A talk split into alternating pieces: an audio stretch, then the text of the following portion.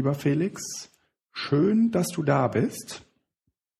Ähm, wir haben endlich mal wieder den Weg zusammengefunden. Es ist ja viel passiert und es wird in der nächsten Zeit auch wieder viel passieren. Und äh, der Felix ist gerade noch dabei, sich ein Raspberry Pi zu bestellen. Ich Oder glaub, ich postest du es noch bei äh, Abnet? Ich mache jetzt noch ab Dass aber wir ich, hallo, hallo Guido. Hallo. Äh, dass wir nämlich jetzt live auf Sendung sind und dass ich glaube, dass wirklich alles diesmal geklappt hat. Ich hoffe, dass wir auch zu hören sind. Ich habe dafür gesorgt, dass ich eine vernünftige ähm, Nicecast, wie nennt man das, Lizenz habe, dass wir uns auch wenigstens vernünftig hören können. ja, dann würde ich vorschlagen, hauen wir mal rein. Wir haben nicht viel Zeit. Ich muss um 18 Uhr Pizza holen fahren. Also fangen wir an. Lieber Felix, es ist kurz vor dem 1.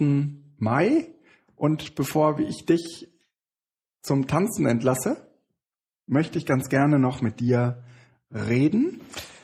Und zwar übers EduCamp. Ja, Das, äh, also ne? du warst ja nicht da. Genau, war, eigentlich will ich ja also mit dir darüber reden, weil äh, ich war leider nicht da und habe aus der Ferne also nur ein wenig das Rauschen im Twitter und App.net Wald, wobei es war doch wieder mehr Twitter, aber auch erstaunlich ruhig, oder?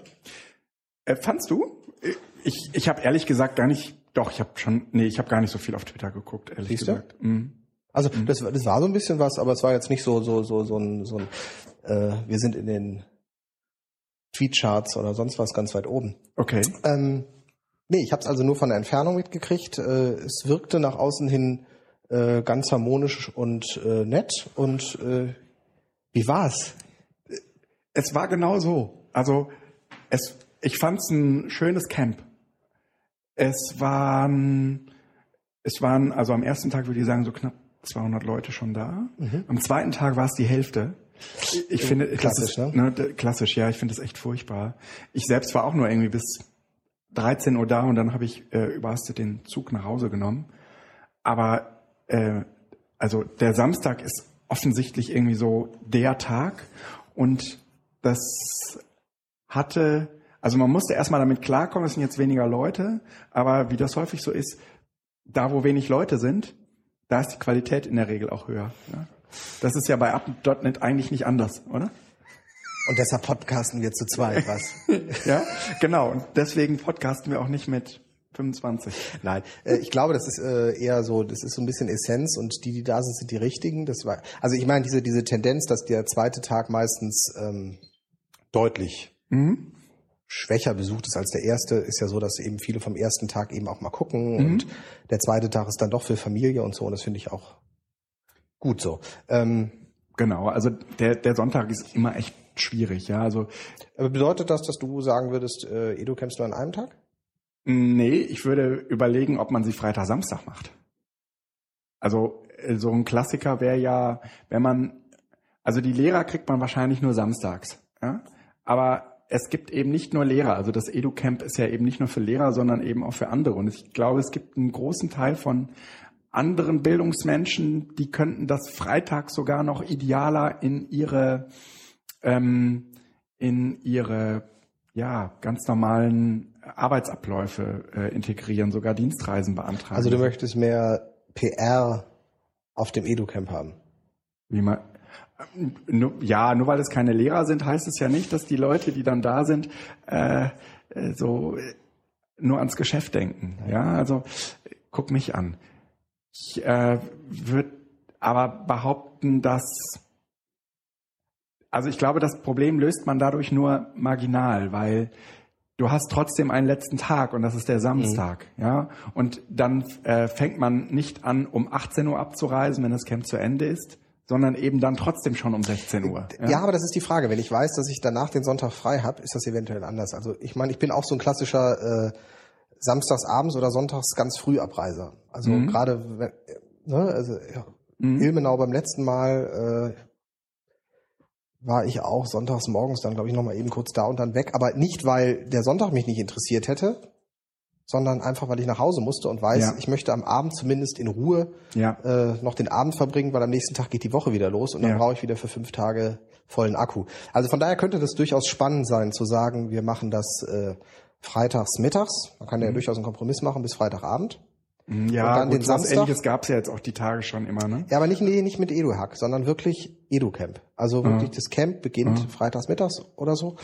Ähm, dann, äh, also das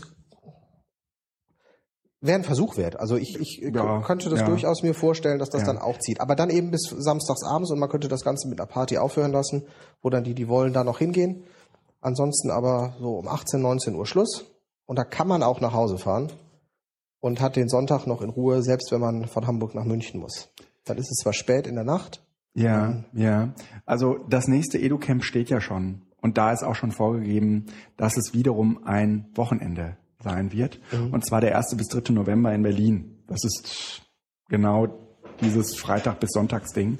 Ähm, was ehrlich gesagt aber auch gar nicht so schlimm ist. Also es tat, es war ja gar nicht doof. Es war ja, am Sonntag war es toll. Ja, also wie gesagt, die Leute, die da waren, wie du schon sagst, das waren die richtigen und ich fand das tolles Camp. Echt super, ja, ähm, in jeder Hinsicht. Ich habe einen großen Fehler gemacht. Ich habe am Freitag bis drei Uhr nachts an meinem Blog rumgeschraubt und irgendwie war, war da am Samstagabend halt nix mehr möglich. Ja, ich war einfach platt. Ähm, insgesamt war das so, ich bin ja am Freitag mit dem Auto angereist, mit dem Leihwagen, weil ich von hier, von Hattingen aus, jede Menge Papphocker äh, Ah, noch die alten aus ja, Köln. Ja, ja, mitgenommen habe. Die jetzt äh, liegt der schwarze Peter in Hamburg. Jetzt müssen die gucken, was wir mit den, was sie mit den Papphockern machen. Und äh, das, also als ich dann irgendwie, also der Freitag war halt kaputt, ja. Ich musste dann das, das Auto wegbringen und hier und da tun und bis da mal alles irgendwie so in geordneten Bahnen läuft und du dich eigentlich mal so fallen lassen kannst, ähm, ist Freitag so spät abends. Ja gut, aber das ist natürlich jetzt auch eine ganz persönliche Geschichte dann bei dir gewesen. Ne? Ja. Was hast du noch am Blog rumgebastelt? Ah, ich habe ähm, ich habe meinen Blog auf Podlove umgestellt. Also ich hatte ja vor, am Samstag aufzuzeichnen. Äh, Ja, das äh, hast du ja nicht nur vorgehabt, sondern das hast du ja auch rege getan. das habe ich rege getan, ja, ja. Und nachdem eben klar war, Bildung, Zukunft, Technik äh, ist eine Gemeinschaftsproduktion von Felix und Guido, konnte ich, das, ich habe das einfach, ich wollte das nicht mit anderen äh, befüllen, diesen, diesen äh, großartigen Kanal und habe deswegen äh, Podlove aufgesetzt, also dieses Plugin für WordPress, dieses großartige Plugin für WordPress, um äh, mein WordPress vernünftig äh, podcastfähig äh, zu machen, damit ich diese ganzen Podcasts auch ausliefern konnte. Jetzt habe ich die dann sowieso erst am Montag und am Dienstag nach dem EduCamp ausgeliefert, aber das wäre jetzt so schnell nicht möglich gewesen, wenn ich das nicht vorbereitet hätte. Und wie das dann Aber bei dir funktioniert Podlove. total geil. Ja. Lass das nicht den Holgi hören. Sonst kommt er noch vorbei. Ne? ja. nee, Aber ähm, naja, Holgi hat in seinem Podcast aber auch irgendwie fünf verschiedene ja, der hat, der, der hat RSS-Feeds, auch, äh, also wenn es bei ihm funktioniert, Ja. funktioniert es eh bei allen. Aber das, also ähm, du hast äh, gepodcastet sehr viel. Vielleicht, Ja. bevor wir zum Podcast kommen, ähm, gab es irgendwas vom EduCamp, wo du gesagt hast, äh, das war gut, das war ein Versuch, das sollte man erhalten, weil die haben ja durchaus Ja. probiert, einige Dinge anders auch zu machen. Genau, was total gut war, ja, und was sich spürbar auf die Kultur dieses Camps auswirkte, war, dass es eine Session gab, bevor das überhaupt alles anfing am Samstagmorgen, nämlich die Einsteiger-Session für Barcamp Neulinge. Und ich war jetzt nicht dabei, aber man hatte auf jeden Fall das Gefühl, man hat es da mit Leuten zu tun, die insgesamt sich auf diesen Barcamp-Modus einlassen. Also diese Probleme, die es beim letzten Mal gab, dass so äh, man das Gefühl hatte, es sind sehr viele Zuschauer da, das war dieses Mal nicht. Nee. Also hat, das klingt jetzt fast so spannend. Also auch in den in den Sessions selbst gab es einen großen äh, große Beteiligung von Ja. von von Leuten. Ja, ja. Hat sich das auch auf die Sitzkreise ausgewirkt? Wie wir- waren die äh, ja, Räume? wir hatten, wir hatten, ja, das waren halt irgendwie, das war halt, das ist halt so eine Reformschule. Ne? Mhm. Das sind halt irgendwie so klassische Klassenräume, viel Holz, ja, wie wie das halt irgendwie so ist in so einer Schule. also eher klassische Schule, Reformschule oder IFK? nee, eher Reformschule, ja, klassische. Reformschule. Also klassische Reformschule. Das Ja, heißt Reformschule in klassischen Schulräumen. Ja, ja, Ja, ja, okay. eigentlich schon. Äh, IFK, äh, du meinst die äh, internationale Friedensschule Die haben ja in Köln. ein Ja, ja. aufgebrochenes Raumkonzept. Ja, ja, das, das stimmt. Nee, nee, kannst du das mal aufschreiben, dass wir das für die Shownotes äh, irgendwie äh, nochmal als Link äh, hinterlegen, ähm, wenn wir das schon so am Rande erwähnen. Also äh, es war ziemlich klassisch, aber was funktioniert hat, war die Sessionplanung, die war am Freit am äh, Samstag sowas von fett und gigantisch. Ähm, da, da liefen halt fünf, sechs Sessions parallel, ja, weil irgendwie das halbe Barcamp aufgestanden ist und was angeboten hat. Also irgendwie so, wie man sich das wünscht. Ja. Ähm, Das heißt, die Sessions selbst waren, glaube ich, insgesamt relativ klein. Mit, also glaube ich, meint den Einschub, dass ich selbst eigentlich nur drei Sessions mitbekommen habe und zwei davon selbst gemacht habe und den Rest der Zeit mit Podcasten verbracht habe. Was ja auch quasi Sessions sind. Äh, Ja, Ne? Also Kleine, von daher gehört ja, ich meine, das, da würde ich das gar nicht so eng sehen, dass man nur sagt, das EduCamp findet da nur in den Sessions statt, Ja. sondern das EduCamp findet um und mit und äh, ja. auch das, was auf dem Flur ist, sind ja durchaus kleine Sessions. ähm, gut, aber der, der Anteil und die Aktivitäten waren also größer. Äh, das ist wichtig. Das heißt, das ist das, was du auch den Berlinern dann. Ja, das ist ja kein Tipp. Also ich meine, das ist ja durchaus eine Geschichte, die haben wir gemeinsam gelernt Ja, äh, nach Ilmenau. ja. Und das ist ja auch kein Das Problem von Ilmenau. Das ist auch wichtig. Das ist Nee, kein nee. Problem von Ilmenau Nee. gewesen, sondern das ist diese, diese Geschichte auch des EduCamp selbst, dass viele Alte als Urgestein, auch wenn es relativ jung ist, irgendwie dabei sind und viele Junge dazukommen. Ja. Und diesen Bruch, den musste man irgendwie kitten. Da kommen wir auch gleich nochmal, glaube ich, drauf, wenn wir da über ich und wir und ihr und sie und so sprechen. Ja, genau. Ähm, Also, aber du ja. hast gepodcastet. Wie ist es, wie hat's geklappt mit deinem Equipment? Äh, ja, das Problem war, ich hatte teilweise ja drei, äh, ich hatte ja noch, ich habe noch ein weiteres Headset gekauft. Ja. Und Netten ähm, Arbeitgeber hast du. Ja, ich habe einen netten Arbeitgeber. ja, aber der profitiert da ja auch von. Und äh, das war dann irgendwie so, dass mit GarageBand, also so wie ich halt normalerweise aufzeichne, also mein Mischpult an den Rechner über USB anschließen und über GarageBand aufnehmen, das funktioniert da nicht mehr, weil der Mit irgend- Nee, mit dreien geht das nicht mehr, weil der nur zwei Spuren nimmt. Also musste ich GarageBand nimmt nur zwei Spuren.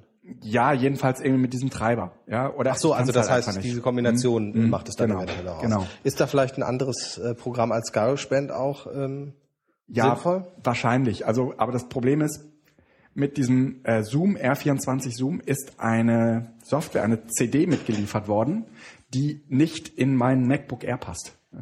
Ich, so, ja. ich habe eine CD bekommen, so eine, wie heißt diese, diese, diese Version, die äh, auf so einen Rechner abgestimmt sind? Äh, LE-Version. Also, Ui. oh, ja, ja, ja, so eine, ne? So, und das ist eine, das ist eine CD, ja, und äh, ich, ich krieg die da nicht rein. Ne? Aber äh, du kannst doch über jeden anderen Rechner äh, das einschieben und dann CD sharen, dass du das daraus siehst. Ach, geht das? Aber nur ja. mit, mit Apple-Geräten? Ja, ja, klar, mit jedem anderen Mac. Ach so, ja, ich habe ja nur einen. Ihr habt, ihr habt hier im ganzen Haus keinen Apple. Nee, null. Aber auf dem EduCamp wäre sicherlich jemand gewesen, der einen Apple hätte. Ja, das stimmt. Ja, Äh, Leider muss ich das sagen, ich habe in meinem MacBook auch kein CD-Laufwerk mehr drin, weil das habe ich rausgebaut für eine zweite Festplatte. Deshalb kann ich das auch nicht. ja. Aber ich habe für solche Fälle, steht auf meinem Speicher ein alter CD, äh, DVD-Brenner, den ich dann hervorhole, anschmeiße, Ohrstöpsel reintue und Ja. dann kann man sich eine CD. Vielleicht hast du recht.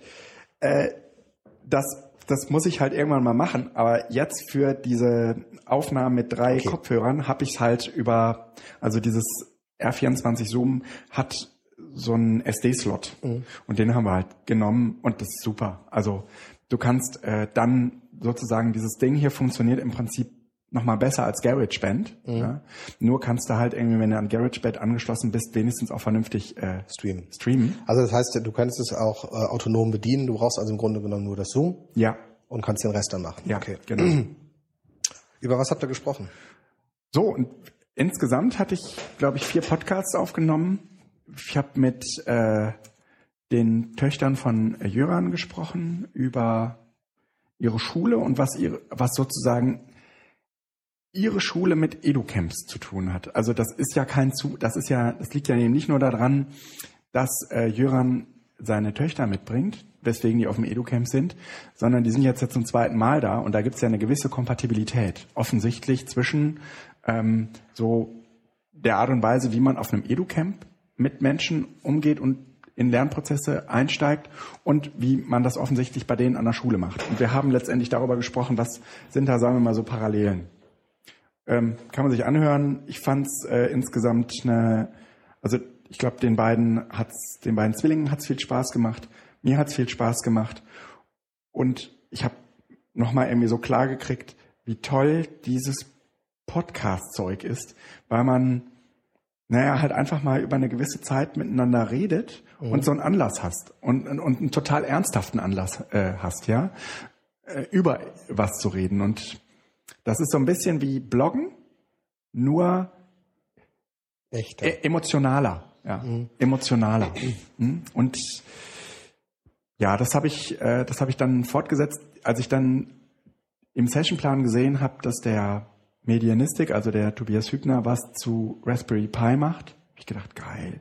Äh, das willst du unbedingt, das, mit dem willst du gleich unbedingt reden. Und der hat auch noch mal eine halbe Stunde mit mir gequatscht über, der hat halt eine AG in der Schule gegründet mhm. und dort mit den, also, also hat den Schülern dort die Geräte zur Verfügung gestellt und die haben halt alles Mögliche damit angestellt.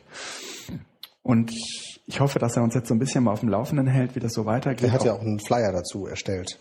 Ja. Also der hat so ein, so ein Handbuch quasi schon erstellt, so zumindest so ein kleines und so. Ja, genau, genau, genau, so ein kleines, aber er steht ja noch total am Anfang, ja. Und ich, das, und er hat natürlich jetzt über die AG auch nochmal ganz andere Möglichkeiten, als man das so im normalen Regelunterricht hätte. Ja. Ähm, äh, fand auf jeden Fall das Gespräch mit ihm, da müssen wir darauf verweisen in den äh, Show Notes, ähm, das Gespräch mit ihm einfach sehr, sehr erhellend und hab dann bin dann hingegangen, habe für meine Kinder, also nicht für meine Kinder, Entschuldigung, ich die hast habe du nur vorgeschoben. Ich habe nur gesagt, ich kaufe es für meine Kinder. In Wirklichkeit habe ich das für mich gekauft und habe dieses XBMC, das ist so ein so eine Media Player Software. Mhm. Äh, die gibt's schon fertig konfiguriert für diese Raspberry Pis.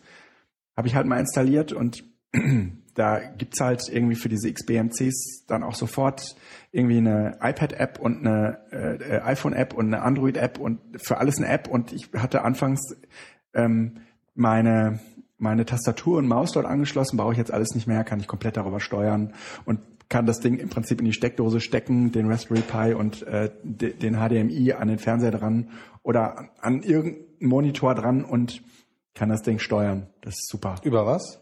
Über iPad. Ähm, der benutzt Ach so. die, mit der iPad-Tastatur. Du hast im Prinzip alles in einem und kannst das komplette Ding steuern. Du kannst es auch darüber runterfahren und hochfahren. Das hat jetzt, äh, das reagiert auf dieses äh, Wake Up on LAN. Und äh, ja, ist, ist ein Traum. Ja? Also ich hätte also für so ein Schülerprojekt, glaube ich, ist es innerhalb so von einer Woche durchaus machbar. Jetzt für mich war das irgendwie mal so ein Sonntagnachmittag. Ähm, aber er hat total Spaß gemacht. Äh, und auch das Gespräch mit Tobias, weil man halt einfach irgendwie merkte, der brennt dafür und ich und das ist tatsächlich ja nochmal diese Raspberry Pi so eine Zurückführung auf die Möglichkeit, in das Gerät reinzugucken. Also Ne, wir sind von vielen tollen und schicken Geräten umgeben, aber unsere Kinder, die damit groß werden, gibt es in der Regel überhaupt keine Möglichkeit zu verstehen, was da eigentlich passiert. Und es ist natürlich auch noch schwierig, wenn man diese Platine nach Hause geschickt kriegt und irgendwie dem Sohnemann sagt, hier, guck mal, ne? Da ist ein Computer und der sagt, spannend. Wo kann man denn hier und wo ist Facebook? Wo kann man denn hier Minecraft spielen? Ja. wobei Minecraft ja zumindest auch schon mal ein guter Ansatz ist, weil man kann ja die Welten zumindest auch mitgestalten. Ja, ja, genau. Also genau. das ist jetzt ja. schon wieder fast ein schlechtes Beispiel dann dafür, weil äh, ne, das ist, also ich äh, habe das, ich habe heute äh, eine ganz interessante Begegnung gehabt, genau dieser Art. Ähm, wir hatten einen, haben einen Raum in der Schule, in dem es kein WLAN gibt, wo sich aber die Schüler viel aufhalten. Ja. Und sie würden da gerne WLAN machen. Und ein Schüler hat dann einen Router geholt. Ja. Und äh, jetzt gibt es aber das Problem, wie kann man eben sicherstellen, dass ähm, nur eine bestimmte Anzahl von Schülern auch dieses WLAN nutzt, weil es könnte ja sonst missbraucht werden und ja. sonst was, was ich auch ja. erstmal aus Perspektive des Netzbetreibers da, also in einer gewissen Weise verstehen kann, wenn das Netz eben sonst eher restriktiv auch gehandhabt wird. Ja. Und dann habe ich, bin ich mit dem Schüler kurz äh, ins Gespräch gehabt, gesagt, pass mal auf, ne? Äh, WPA-Schlüssel, der geht, Mhm. geht nur an bestimmte Oh. Schulen. Wo? Ja, nee. Also äh, nee, WPA-Schlüssel, der geht nur an bestimmte Schüler raus, aber das ist natürlich noch nicht sicher, weil der kann theoretisch weitergegeben werden und dann macht er zusätzlich noch einen MAC-Filter. Mhm. Und in der Kombination ist es eigentlich relativ sicher, dass nur Geräte reinkommen, die eben beides haben und damit könnte den Personenkreis an eingrenzen. Ja. Und da kam, wir saßen da mit zehn Mann. Ja. Ich habe mit dem einen gesprochen, der den Router auch besorgt hatten und Ja. alle anderen so, ich kapier nix mehr. Dann habe Okay. ich gesagt, ups. Also so innerlich, ne? Ja. Einfach, weil ich gedacht habe, Mensch, also WPA und MAC-Adressen, okay, das ist Ja. schon technisch. Ja. Aber so irgendwie gehe ich davon aus, dass jeder weiß, was das ist. Ja. Ich weiß, dass es nicht so ist, aber das ist so ein Gefühl. Und ähm, es könnte gefährlich werden, wenn wir, also ich glaube, dass unsere Generation, ähm, die, die sich im Moment so damit beschäftigen und auch engagiert beschäftigen, Mhm. mit diesen Begriffen was au anfangen können, weil sie die ähm, Grundlagen auch mitgemacht haben, Ja. äh, zu Hause in der Regel dafür zuständig sind, das Netzwerk zu konfigurieren. Ja. Das heißt, die wissen, was DHCP ist, die wissen vielleicht auch noch, was VPN ist und wie man das einrichtet und solch. Also Ja. man lebt da ein bisschen mit. Ja. Die nächste Generation fällt aber immer in diese gemachten Betten und nutzt nur noch, was einerseits gut ist, weil die Breite der Anwendung größer wird, weil nämlich die Einstiegshürden geringer sind. Auf der anderen Seite hast du auch weniger die Leute, die diese Technik auch im Zweifel beherrschen. Das heißt, die auch hinter die Kulissen. Es, es muss nicht jeder programmieren können. Aber es sollte zumindest ein Verständnis dafür entwickelt werden, dass es hinter einem Programm so etwas gibt wie einen Code und dass das Terminal so ein erster Blick möglicherweise manchmal in diesen Code ist oder ein Editor, mit dem ich da reingucken kann, sodass klar ist, Ja. das ist nicht diese App. Und Ja. ich kann da durchaus auch gestaltend eingreifen. Vielleicht kann ich es nicht, aber ich habe zumindest das Bewusstsein. Und ich finde diesen Ansatz des Raspberry Pis extrem gut, gerade für Schulen, weil da kann dieser Prozess ohne 600 Euro Geräte dahin zu stellen, die man dann kaputt macht, mal an 50, 40 Euro Geräten ausprobiert werden. Ja. Wenn sie denn kaputt gehen, ist es nicht so schlimm. Ja. Aber man kann da mal drauf loslassen, man kann da mal mitspielen, man kann merken, dass ein Computer nicht nur ein Gerät ist, mit dem man in Facebook geht, sondern den man für verschiedenste Dinge auch missbrauchen kann. Ja. Missbrauchen im Sinne Ja. von schlechter Ausdruck, aber Ja. eigentlich meine ich damit hacken. Also sie Ja. verändern kann. Ich, ich, das, ist, das ist ein das Werkzeug. kommt halt, das kommt halt als Platine daher. Genau. Du, du musst den erstmal zum Laufen kriegen, ja. Du musst also erstmal eine SD-Karte mit irgendwas bespielen, ja. Und dann, äh, ähm, also überhaupt irgendwie ein Betriebssystem draufkriegen. Also du, du lernst aber von vornherein so die Komponenten kennen, ja. Genau, ja. genau. Also, Und jetzt muss man, hast du, du hast ja wahrscheinlich jetzt auch nicht programmiert, sondern einfach komplett irgendwo dargezogen, Ja, klar. dargezogen, Ja, klar. dargezogen, Ja, zusammengepackt. Ja, genau. Das heißt, wir sind da ja auch vollkommen Laien. Also, ne, das ist ja, Ja. Ja. Ne, es kommt immer, es kommt natürlich immer Aber es ist das das, erste Level Level. an. Und, ne? es ist das erste nächste Level, Mhm. wo man sagen kann, so, es ist zumindest schon mal das Bewusstsein für Komponenten da.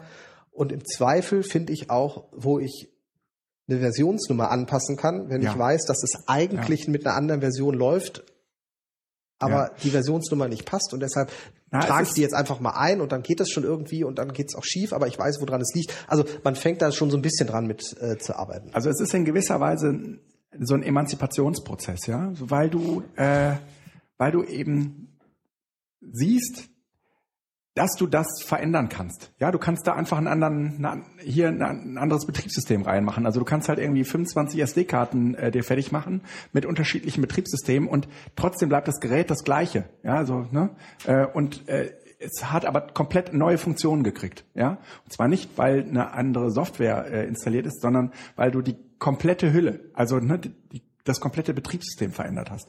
Und irgendwie diesen, also dieses Gestaltungsding zu erleben, äh, ist, glaube ich, total wichtig, um zu sagen, ich muss mich nicht damit zufrieden geben, dass eine App schlecht ist. Ja? Also ich könnte es theoretisch auch anders lösen, das Problem. Und ähm, wenn man mal so ein bisschen irgendwie genauer in diesen Raspberry äh, Pi reinguckt, dann ist es ja so, das ist ja irgendwie eher so ein Open Hardware Zeug. Ja? Also wenn man das jetzt mit Kindern macht, die ein bisschen älter sind, die sagen wir mal auch verstehen den Unterschied zwischen das gehört einer Firma und das hat man sozusagen mit vielen anderen zusammen äh, entwickelt und der Gemeinde, der Gemeinschaft zur Verfügung gestellt. Ja, und äh, da ist ja ganz viel OER drin, da ist ja ganz viel auch ähm, Altruismus drin, für andere etwas tun drin. Ähm, und ich halte das insgesamt für zumindest eine Thematik, die man in der Schule irgendwann mal thematisiert haben muss, mhm. ja, weil das sozusagen der Unterschied zu Facebook ist. Ne, weil da gibt es sozusagen andere Interessen. Da geht es nicht um die Ermächtigung äh, oder sagen wir mal die Emanzipation der anderen, sondern es geht nur um das Vorgaukeln dieser Emanzipation. Ja, in Wirklichkeit hat das aber überhaupt gar nichts damit zu tun. Es, mhm. ähm, ja, und ich merke zumindest an meinem Sohn, der da deutlich affiner ist als meine Tochter, dass die diese Geräte sehr neugierig, wollen sehr genau wissen, was man damit machen kann. Ja? Programmiert er, also nimmt er sich jetzt auch schon die SD-Karte und spielt neue Sachen drauf? Nee, nee, nee, nee, nee. Nee, der ist, der ist, der ist sechs. Der, ah, okay, alles klar. Das ne, ist der ist jetzt Grundinteresse ja, an dem Gerät. Ja, genau, nicht. genau. Ja, okay. Aber zumindest irgendwie zu gucken, das sind keine Kabel, die mhm. Die einzelnen Komponenten miteinander verbinden, sondern das sind so Lötspuren und das, das sind ja so so, ja, das ist eine interessante Welt. Ich habe ich hab ja. damals mir ähm, aus, aus so, so, so, so einem Elektrophysikbaukasten einen Bewegungssensor, nee, das war kein Bewegungssensor, das ist ein Lichtsensor gemacht, den ich mit einem x Meter langen Kabel quer durchs Treppenhaus gelegt ja. habe, ja. sodass, wenn das Licht an war.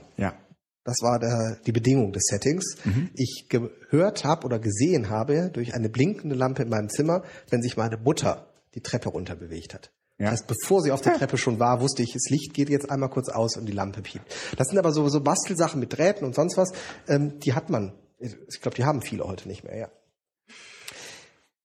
Also das ist also ja das. Ich habe es mir noch nicht angehört. Ich muss ehrlich sagen, äh, also ähm, nicht ehrlich. Ich äh, muss sagen, äh, unter Instacast mhm. haben deine Podcasts äh, im Moment keine Minutenangabe. Oh. Ähm, ich mache jetzt mal eben das, was man eigentlich überhaupt nicht machen darf bei äh, Podcasts. Aber ja.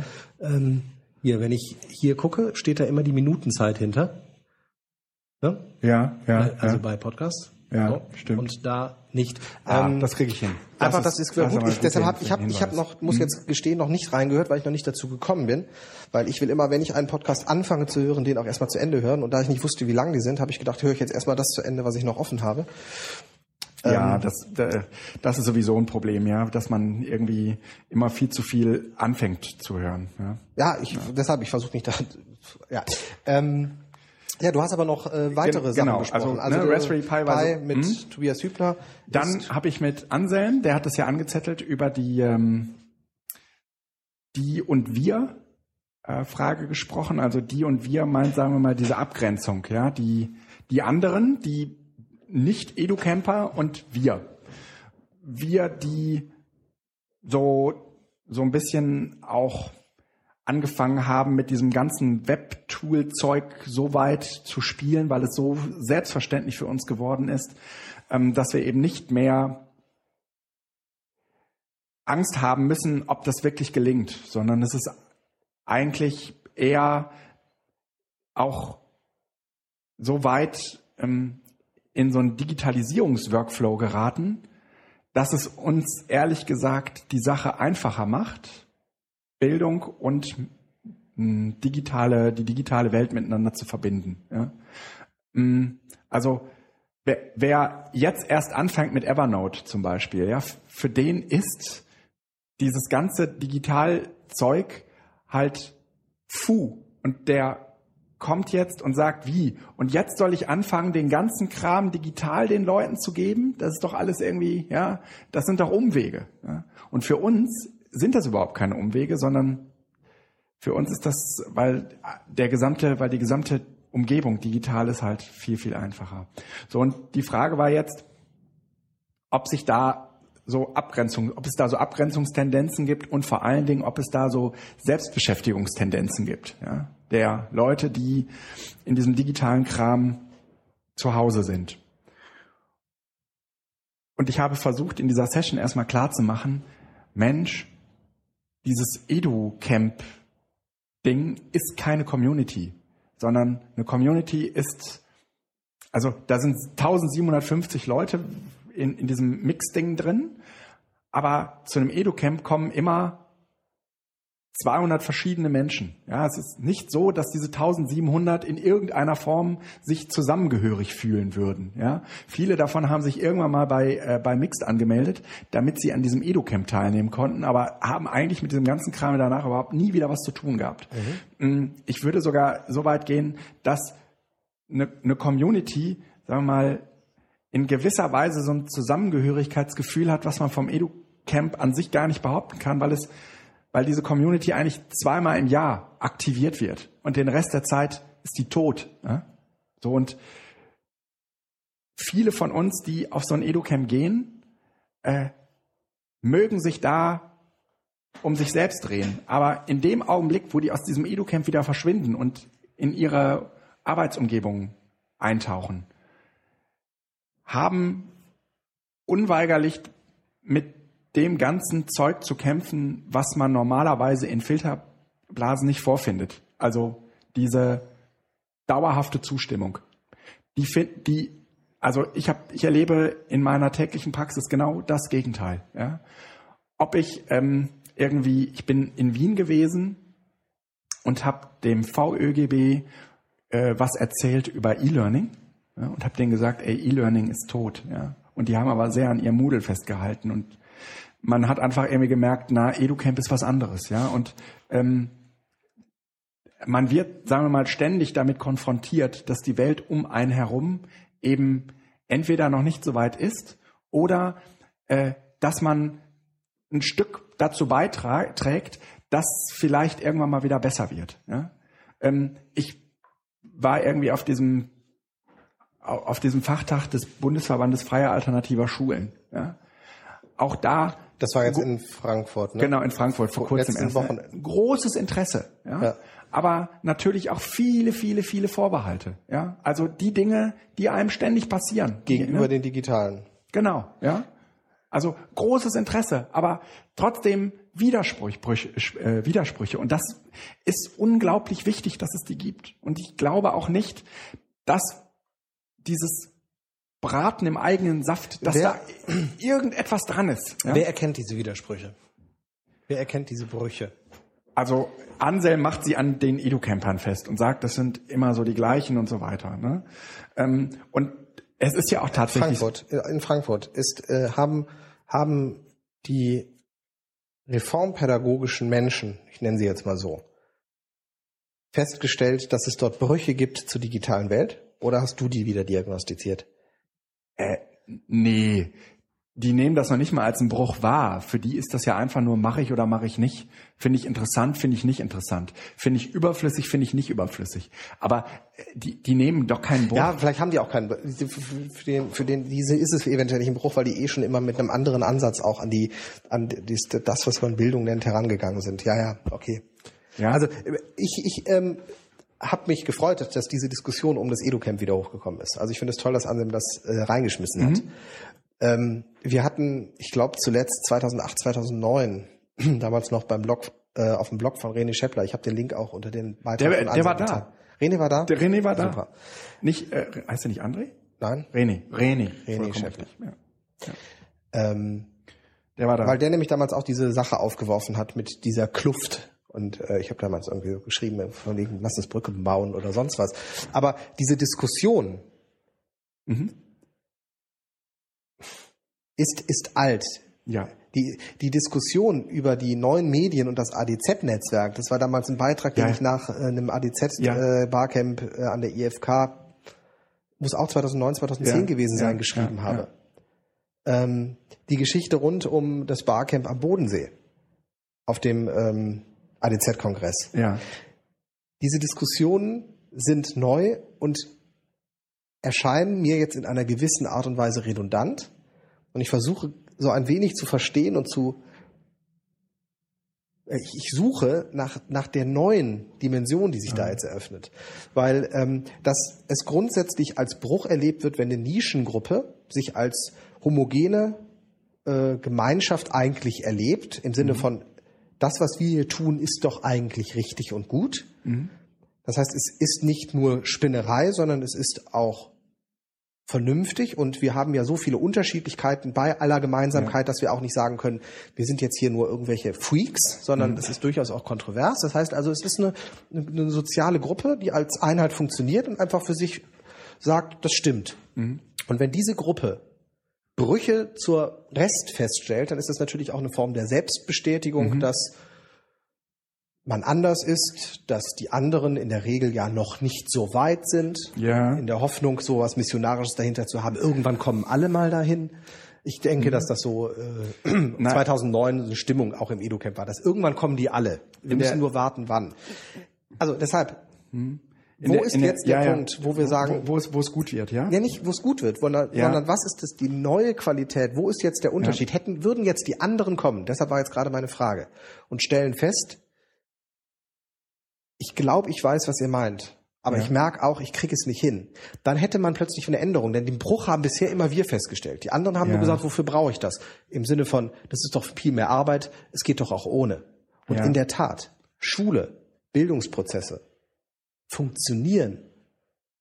Rein funktionieren. Nicht gut oder so, funktionieren ohne digital. Ja, das glaube ich auch. Und Aber ich glaube, dass, dass, dass das Digitale letztendlich nur ein Trojaner ist, so hat Jöran das mal genannt, äh, Trojaner ist für eine äh, Pädagogik in einer Wissensgesellschaft. Okay, geschenkt, ja. Da, das heißt, ähm, den Trojaner muss man aber andocken können und wenn äh ja, der, der, und der Andockpunkt ja, hat erstmal mit digitalen Medien überhaupt gar nichts zu tun, weil es jenseits dieses ganzen digitalen Medienzeugs in der Bildung darum geht, dass Menschen zu Autodidakten werden. Dass Menschen anfangen, irgendwie Verantwortung für ihren Lernprozess zu übernehmen. Und in diesen Modus zu kommen, setzt voraus, dass niemand vorne steht, der sagt, jetzt mach doch mal bitte, äh, jetzt schlagt doch mal alle Seite so und so äh, auf und lest euch Aufgabe so und so durch und ähm, macht bis morgen das und das. Ja? Und die Schüler fragen sich den ganzen Tag, warum mache ich das hier eigentlich? Mhm. Ja? Die Sinnfrage, ja. diese Sinnfrage, ja. Und ähm, an dieser Sinnfrage dockt ja irgendwie an, ob man in diesen Autodidaktenmodus kommen kann oder nicht. Denn Autodidakten tun ja nur Dinge, die sie sinnvoll finden. Und den Rest lernen die ja nicht. Ja? Dann kann man sich natürlich irgendwie fragen, na ja, äh, wenn ich das nicht sinnvoll finde, Englisch zu, zu lernen, ja, dann tue ich das auch nicht. Ja, äh, nee. Aber ja? Also, also, ich verstehe. So, und jetzt kommen die digitalen Medien ins Spiel, ja. weil die digitalen Medien sind im Prinzip, sagen wir mal,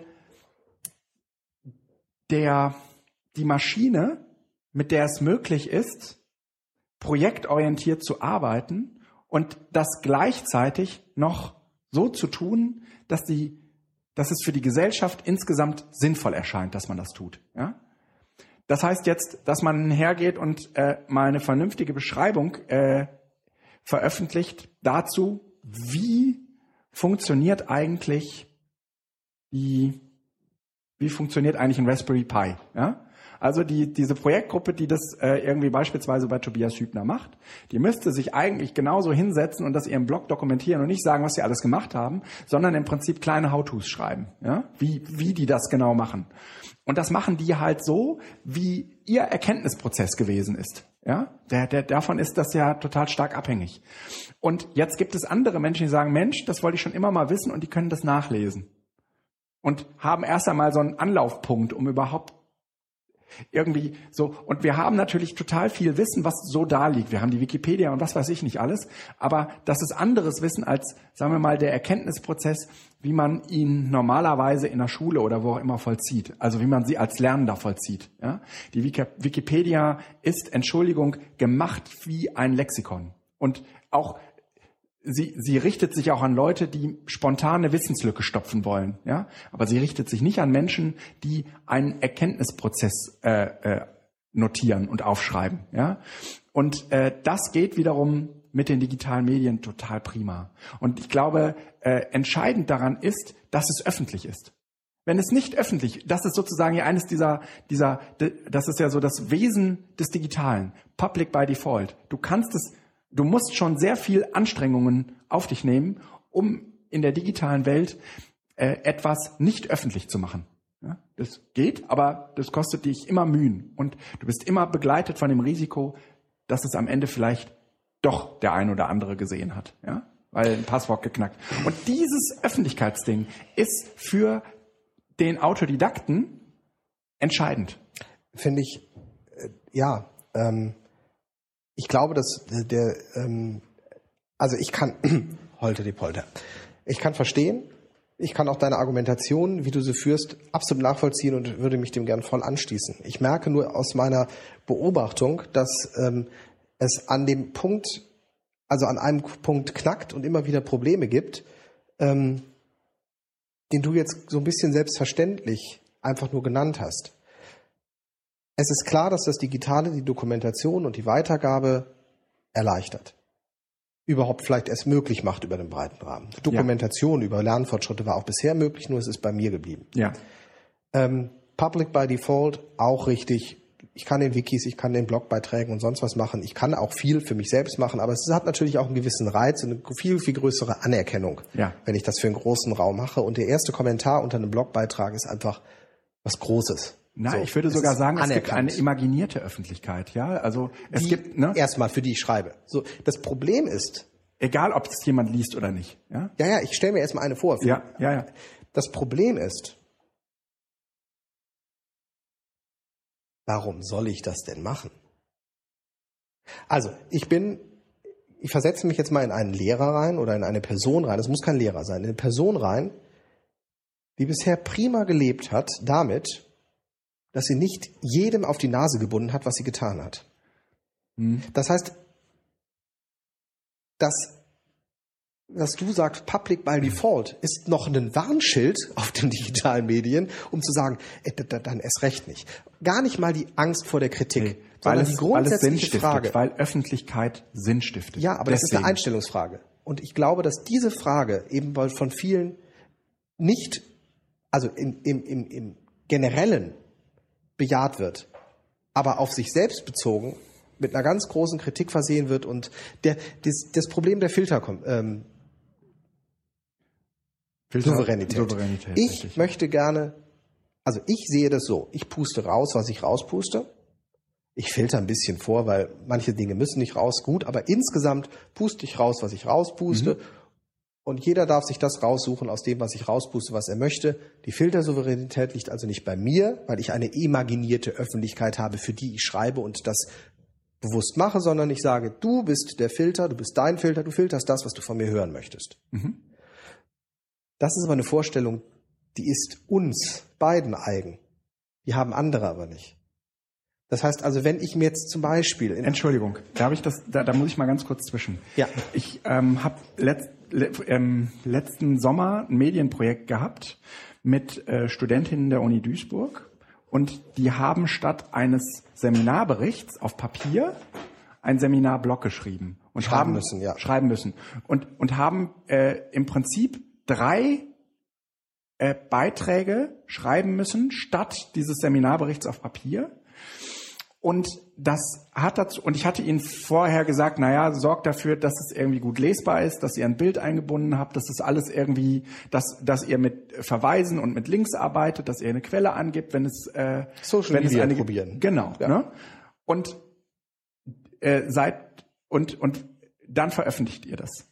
Und wenn du bei WordPress diesen blauen Veröffentlichungsknopf drückst, ja, da, da habe ich ja auch immer so Hemmungen, bis ich das dann tue, mhm. ja, weil ich dann genau weiß, okay, dann ist es raus. Jetzt ist es raus. ja. ähm, das war offensichtlich bei den Studenten genauso. Und deswegen haben die sich nochmal eine interne Facebook-Gruppe eingerichtet mhm. und haben ihre eigenen Artikel gereviewt. Vorher gereviewt, ja, bevor sie rausgehen. Ja. Das hätten die bei dem Seminarbericht nicht. nicht mm. nein, das machen die nicht. Nicht so, nein, okay. Weil die Öffentlichkeit jetzt eine andere war. Es war nicht nur der äh, Professor. Ja. Ja, also dieses, also diese Ernsthaftigkeit, diese, sagen wir mal, ähm, diese Konzentration auf etwas gut zu machen, etwas richtig zu machen, ähm, die habe ich beim Seminarbericht, weil habe ich die nicht, da habe ich irgendwie 20 Seiten und wenn da irgendwie mal zwei daneben sind, dann sage ich mal, ey, auch egal, ja, eine zwei reicht. Ne? Aber da ging es da nicht mehr um die Note. Ja? Also das war nicht so wichtig wie später wird jemand mal sehen können, was ich da geschrieben habe. Und deswegen muss man das richtig machen. Und ähm, aber die Studenten, also das ist, ein, das ist in so, dem Sinne das ist ein schwieriges Beispiel, weil nämlich du damit quasi den Studierenden noch aufhalsen würdest, dass sie noch mehr und noch ernsthafter an ihre Sachen gehen. Die wollen vor allen Dingen ihr vollgepacktes, verschultes Studium schnell beenden. Legitimes nee. Interesse. Also ja, vielleicht. Ja, vielleicht. Aber die waren natürlich froh, dass sie nicht die 20 Seiten, sondern nur die drei äh, Artikel schreiben mussten. Ne? Richtig, aber die Arbeit für die äh, drei Artikel war wahrscheinlich größer als für die 20 Seiten. Am Ende haben sie gefragt, können wir nicht doch lieber 20 Seiten schreiben, weil der Artikel ist ein bisschen anstrengend. Aber aber die weißt du, die, es es ähm, es bringt sie äh, in einen ich verstehe Modus miteinander zu lernen. Aber ja? du hast und das ist der Trojaner. Ja, also ne, das das ist das ist der aus also das hat was ausgelöst, das hat was verändert. Ne? So, das, der Punkt war nur, das Setting war, du hast vorgegeben, was sie machen sollen. Und sie, sie haben halt in diesem Fall den, die drei Artikel geschrieben statt den 20 Seiten Seminarbericht. Ja. Aber du hast ihnen das gesagt. Das heißt, es war eine Hierarchie gegeben, ja, wo du sie dahin gezwungen hast. Das heißt, du bist Mach mal. Du bist im Beispiel nicht in dem, wie wir eigentlich agieren. Ja. Und wenn ich jetzt äh, mit Menschen zusammenarbeite, also ich gehe jetzt mal nicht mit den Schülern. Die Schüler kann ich zwingen. Mhm. Ne? Ich bin Lehrer. Ähm, kann ich zwingen, einen Blog zu machen und kann hinterher sagen, wir sind eine äh, Blogschule. Mhm. Ich kann sie zwingen zu twittern. Ich kann, das, das funktioniert. Natürlich funktioniert das. Aber nutzen Sie es in der Art und Weise, wie ich das nutze und wie ich es für mich als wertvoll erkannt habe? Ist möglicherweise meine Art auch gar nicht wertvoll. Das ist nochmal was, wieder was mhm. anderes. Aber mhm. das, was wir ja mit dieser, mit dem, oder du hast es ja letztens nochmal auch äh, betont, nach dem Bruch des RSS, äh, Google Readers, ähm, dass dein PLE damit so ein bisschen zusammengebrochen ist. Ja. Wir haben durchaus alle also wir jetzt im Sinne von die in diesen digitalen Welten irgendwie zu Hause sind, unser PLE zusammengestellt. Das mhm. dokumentiert oder nicht, das äh, müsste ich eigentlich auch irgendwann mal machen, aber zumindest haben wir unsere Kanäle, das ist alles abgeleitet. Alleine die Regeln im Mailpostfach. Ja. Das Hast sind, du noch Regeln? Ja, so ein paar. Ich aber ich, ich weiß zumindest, wie ich die ruckzuck einrichten könnte. Das heißt, ich habe meine Informationsströme im Griff. Ja. Mehr oder weniger. Das ist aber eine Kompetenz, die haben wenige. Und ja, damit gut, so und jetzt wie, so, wie so ist das halt mit den Autodidakten äh, mit mit mit Auto Ja, aber du kommst deshalb wo setzt der Trojaner an? Also, wenn ich jetzt äh, jemanden habe, der äh, bisher prima ohne diese ganzen digitalen Medien und ich rede jetzt von Lehrern einfach, ne, die noch 20 Jahre auch teilweise im Schuldienst sind oder auch mhm. mehr. Prima ohne die digitale Bildung. Ja. Zu, der Trojaner, der setzt an in dem Augenblick, wo du äh, dem den anderen Legern nicht sagst, hier äh, Technik ist geil, sondern wenn du denen sagst, hier, du kannst deine Schüler dazu bringen, ähm, dass sie et etwas als sinnvoll erachten. Ja? Das ist aber nicht das Ziel von Schule.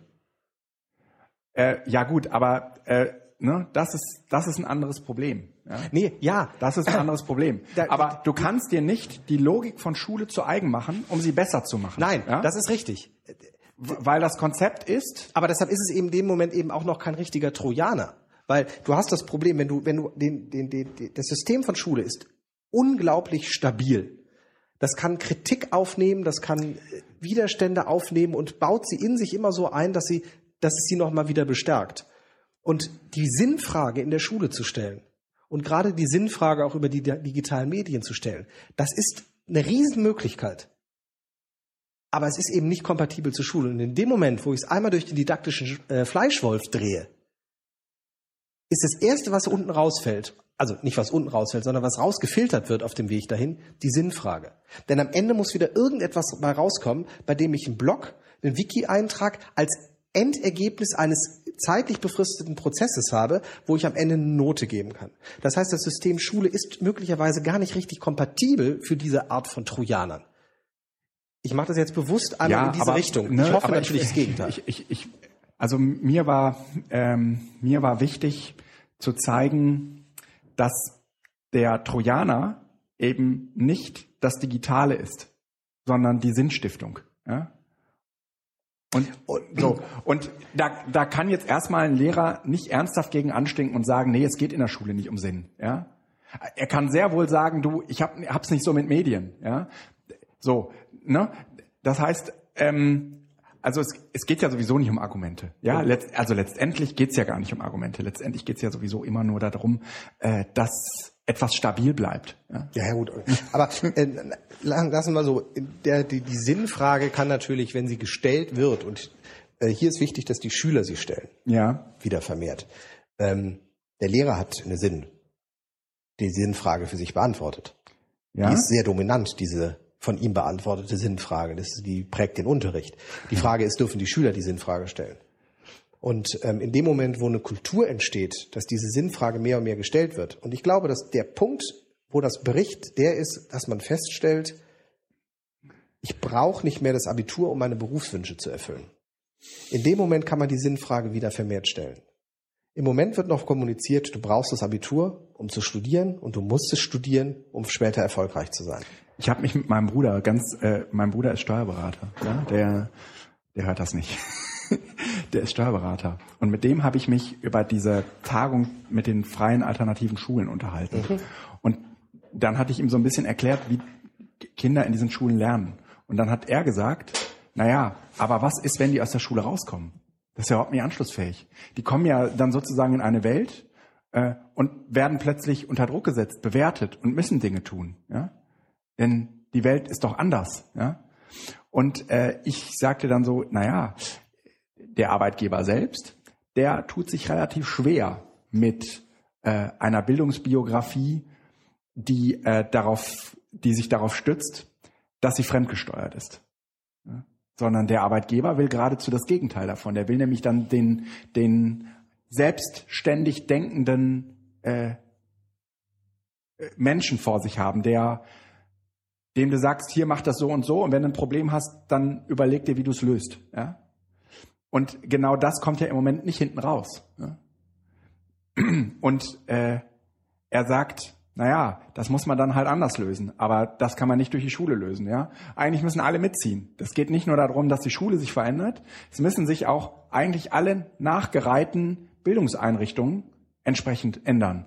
Das heißt, die Berufsausbildung muss angepasst werden, die äh, Berufsschulen müssen äh, eben mitziehen, die Universitäten müssen mitziehen und sie müssen am besten europaweit mitziehen. Ja? Oh nee, komm. Äh, ja, also nee, ja, ich uh, finde ich gerade gefährlich, weil ähm, zu sagen, äh, wir brauchen jetzt irgendwie eine Revolution und das muss, äh, das muss sich jetzt alles ändern. Äh, die bestehenden Verhältnisse sind so, wie sie sind und offensichtlich ist der Aufschrei zwar da bezüglich, äh, die können nicht rechnen und können nicht schreiben, Mhm. Das ist ja, also habe ich jetzt dieses Jahr auch nicht gehört, aber in den letzten Jahren immer wieder von den Arbeitgeberverbänden. Aber ähm, offensichtlich ja nicht so groß, dass man was gegen äh, Bologna oder sonst was getan hat. Und diese Vereinheitlichung ist ja da, nur die Vereinheitlichung führt in der Konsequenz im Moment in der Umsetzung zu einer so starken Verschulung des Studiums. Ja. Und von daher lieber weniger Europa, ja. also, we also ja. nicht weniger Europa, sondern diese, diese, das Problem, was dahinter steht, ist das Bedürfnis, Vereinheitlichung nicht auf Prinzipien zurückzuführen, die vernunftsbegabt und wir glauben an eine europäische Form der ja. Vernunft ja. Äh, umgesetzt werden, sondern wir wollen immer alles messen. Es muss am Ende auf jeden Fall von irgendeinem Marktforschungsinstitut oder nicht, also von einem Forschungsinstitut gemessen. Ja, oder von einem Lehrer in einer Note vermessen worden sein, ja, so. Hm, ja, ja, schon klar. Und das ist das Problem. Also ja. das, äh, ich, ja. Kann ich als Lehrer also ich, ich nehme das für mich raus, dass ich äh, sagen könnte, wann ein gewisser Reifegrad erreicht ist, dass ich einen Schüler, eine Schülerin mit dem ruhigen Gewissen an die nächste Bildungsinstitution, was der da Schule sein könnte oder Beruf sein könnte, das ist ja auch eine Form, die der Schüler sagt, weitergeben könnte. Ja. Deswegen passen vielleicht auch besser die äh, die Educamper zu den Reformpädagogen. Ja, die passen eigentlich gut zusammen. Ja, als zu den, sagen wir mal, Regelschulen, Regelschullehrer, Lehrenden ja?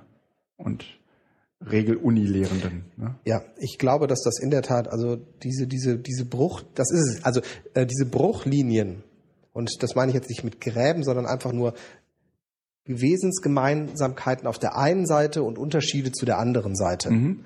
Äh, die findet man eben nicht nur zwischen analog und digital, Ja. sondern die findet man auch innerhalb des Analogen. Ja.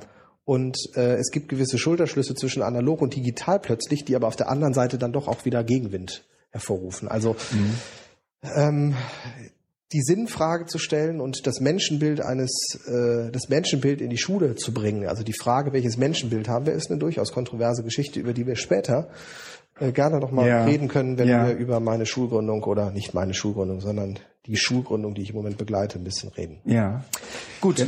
Also, ne, ich, äh, wir lassen uns mal weiterkommen. Ich würde ganz gerne irgendwie mal das EduCamp zumachen. Es gibt zwar noch einen Podcast, aber den, äh, über den wir nicht geredet haben, aber den kann man sehr gerne auch noch mal über den Feed, den wir mit angeben, sich dann anhören. Da ging es um die Kompetenzen. Aber Lass uns das hier abschließen, weil du bist ja, Ja. vom EduCamp gekommen, in Frankfurt gewesen und stolperst jetzt auf die Republik. auf die Republika. war ja. Ja. Ähm, ja, ähm, ich hab, beneidenswert. ja, das ist schon echt war die toll. letzten beiden Jahre ja dabei und durfte in diesem Jahr nicht. Ähm, gut, weil ich mich auch nicht besonders jetzt dieses Mal bemüht habe, aber Mhm. äh, du gehörst zu den wenigen Glücklichen, muss man ja sagen, Mhm. Deren Vorschläge angenommen worden sind. Nee, äh, jein.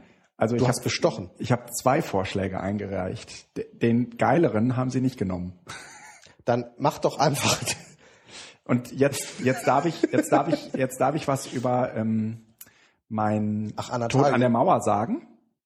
Ach so, du da, ach so, diese Based. Ja, diese, ich darf jetzt so zehn Minuten was über Tod an der Mauer sagen. Aber eigentlich das viel geilere Thema, nämlich Anatalien, haben sie nicht genommen. Und dabei ging es noch um Inside Out. Ja, und das hätte das was hätte heißt zehn Minuten? Du bist also ein Teil einer. Ja, äh, ich habe so einen 30, aus so einem Show your 30 App oder Minuten. Slot habe ich 10 Minuten gekriegt. Ja. Wer aber dafür- das oben drüber? Wer baut das ein? Oder ist das so ein so ein, so Nee, das geht so, na, geht so nacheinander. Also das ist irgendwie so Best Practice Okay, Zeug. Ja. gut, aber Ist so immerhin. das schön. Titelthema. Ja, da kann man auch ganz schlecht ähm, Guerilla-Taktikmäßig einfach das andere nehmen. Das erwartet man dann schon, dass du jetzt da was Ja. genauer sagst. In gewisser Weise haben die Themen ja schon was miteinander zu tun, aber wenn du nur 10 Minuten hast, ja, dann musst du überlegen, ob du äh, nicht die Erwartungen stillst und etwas zu dieser App sagst.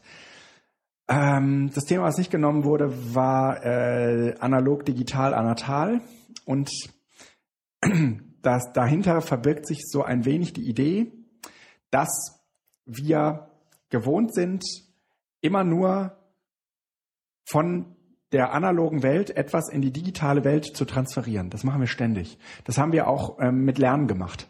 Ja, also wir haben das digitale, wir haben das analoge Lernen genommen und wenn du dir heute mal irgendwie anguckst, die Karteikarte ist auch in der App nicht gestorben. Ja? Nee, das ist der erste Prozess. Äh, Ja, ja, ja, ja, ja, das ist ja so, das ist so. Aber dieser erste Prote äh, Protest äh. Ist, äh, trifft es viel besser. Dieser erste Protest führt eben unter anderem auch dazu, dass das Urheberrecht zum Beispiel auch dieser gleichen Analogie unterliegt. Wir nehmen die analoge Welt und übersetzen in, in, die, in, die, in die digitale. Ja? Und dann führt das eben zu solchen DRM und anderen äh, äh, Perversitäten.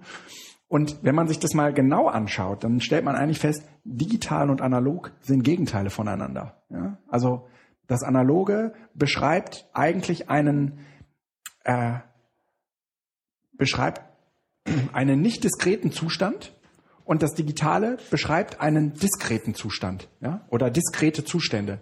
Da gibt es kein Dazwischen wie im Analogen. Okay. Dein Tisch, der Tisch rauscht wieder im Hintergrund unglaublich. Das heißt, man wird die ganze Zeit. Ja, ich müsste eigentlich den Rechner neu starten, aber dann können wir das Podcast nochmal neu machen. Warum, warum heult er denn immer so?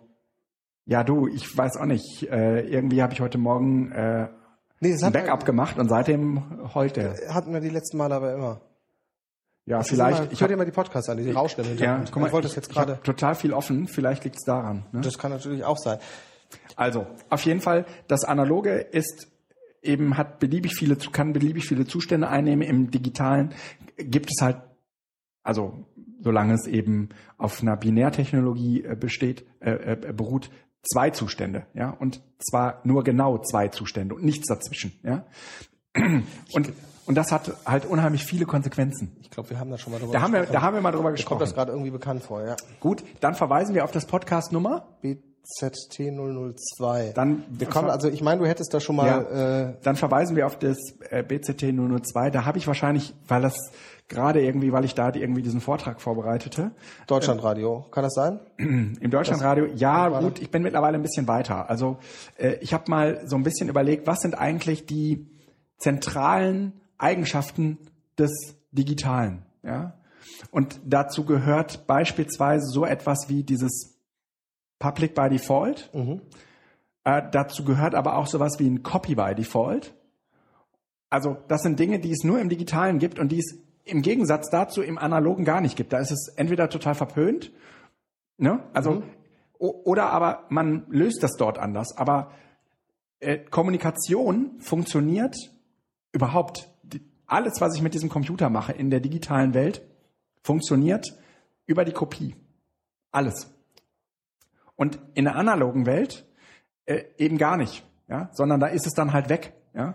Also kommunizieren funktioniert in der analogen Welt im Gegensatz dazu überhaupt gar nicht über die Kopie, ja. Also eine E-Mail schreiben zum Beispiel, Ist ja, oder was auch immer. Ja, Ja, das ist genau. alles eine Kopie. Eine Webseite angucken, das sind alles Kopien, ja, die ständig von irgendetwas angelegt werden. Mhm.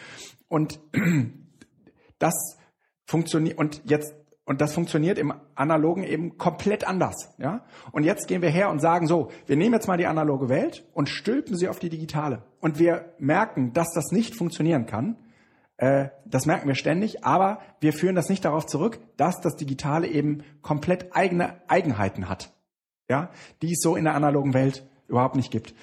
Äh, ich schreibe dazu aber auch nochmal einen Blogbeitrag, weil ich habe dazu vor kurzem was in so einer Zeitschrift veröffentlicht. Ich glaube aber, die lesen so wenig Menschen, dass ich es nochmal auf dem Blog veröffentlichen muss. Ähm, ich denke, das ist dieser, dieser Prozess einfach eines äh, Paradigmenwechsel in anderen. Also ich habe da ja oft mit hantiert mit dem Leitmedienwechsel, ist, dass wir in, einen, in eine neue Form Ja, eintreten ja, und äh, das Bewusstsein davon, dass das eine neue Form ist, ja, wird sich, also fängt an, sich zu etablieren. Und ähm, ist eben, der, der erste Prozess ist halt immer, dass man es erstmal adaptiert und dann entdeckt, was eigentlich noch zusätzlich möglich ist. so äh, äh, müsste das idealerweise äh, ablaufen. Augenblick, ich suche gerade noch mal eben meine großartigen äh, Thesen zusammen. Also diese, sagen wir mal, diese Eigenheiten des Digitalen.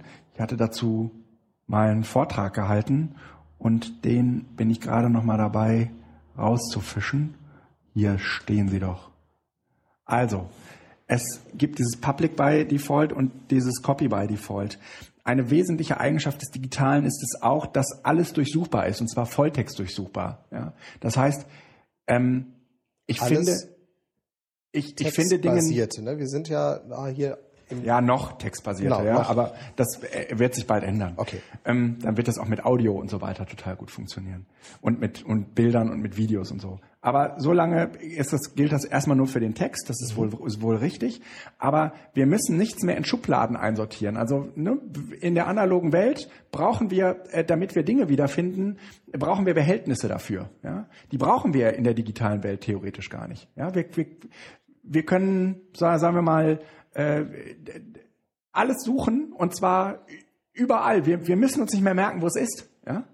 So, dass eben auch die Sachen wiedergefunden werden können, von denen man eigentlich in der analogen Welt dachte, die gibt's gar nicht mehr. Ja? Und dann irgendwann zehn Jahre später entdecke ich die wieder. Ja? Und dann denke ich so, meine Güte, das war eine Zeit. Ja? Und im Digitalen ist das aber ständig da, wenn ich das brauche. Ja? Ja, aber es gibt auch wenig Zufall, Zufallsentdeckung. Ne? Das, der falsch einsortierte Zettel, der einem äh, in einem Fotoalbum oder sowas plötzlich in die Finger fällt, weil man ihn gar nicht gesucht hat, der fällt natürlich auch weg. Ich finde, was ich suche. Ja, Es gibt wenig Zufallsentdeckungen, weil der Algorithmus natürlich Nee. keine Fehler macht. ähm, eine Volltextsuche findet auch die Dinge, nach denen ich vermeintlich nicht gesucht habe. Dann ist es eine schlechte Volltextsuche. Äh, ja, Also wenn ich nach Igel suche und der zeigt mir ähm, ähm, Krokodil an, ja, das ist doof. Ja, Ja, das, ja, genau, Das dann- ist doof. aber- aber, aber er, er sollte mir, er sollte mir dann eben äh, nicht nur den Igel als Tier anzeigen, sondern auch alle Worte, in denen Igel vorkommt. Hase zum Beispiel. Ja, Assoziat Ne? ja, okay, na, Ne? Dann findet man zwar nichts mehr. Also ich möchte in meinem Evernote-Ordner nicht. Ja, ja, aber ich verstehe, es ist okay, es ist der neue Modus. Es ist theoretisch alles findbar und zwar nicht nur Ja. visuell, Ja. indem ich den Ordner in die Hand nehme, Ja. sondern ich kann meterlange Regale mit einem Klick Ja. parat haben. Ja. ja. Raum- und Zeitsouveränität, auch das gibt es in der analogen Welt nicht. Ja, da passiert alles in Echtzeit oder gar nicht. Ich kann nichts konservieren. Es sei denn, ich benutze eine Technologie dafür. Aber in unserer normalen stofflichen Welt gibt's das nicht. Ja? Ähm, dieses, dieses Digitale geht grundsätzlich davon aus, dass alles vernetzt und verlinkt ist. Ja? Was nicht vernetzt und verlinkt ist, gibt's nicht. Ja? Das ist nicht da. Ja? Das findet man auch schwieriger. Ja? Ähm, und Also wenn es in einem Index vernetzt und verlinkt ist. Ja? Es Ah, ist nur etwas, wenn es einen Link hat. ja? Also ich kann nur etwas wahrnehmen, was einen Link hat. Ja. Hat das nicht jetzt gerade ähm, Michael Seemann, MS Pro, genauso mit diesem mentalen Exoskelett vor ein paar ja, Tagen ja, gemacht? Habe ich noch nicht gelesen. Hab noch nicht Okay, sollten wir verlinken, weil Ja. der macht nämlich genau, dass der äh, Schreib mal auf. Schreib ja, mal auf. sehr schöner Artikel über sein mentales Exoskelett. Äh, Äh, read, Ex- das, das, die digitale Welt ist ein Read-Write-Medium und zwar auch nachhaltig. Ja, das, auch das ist kein Wesen des Analogen.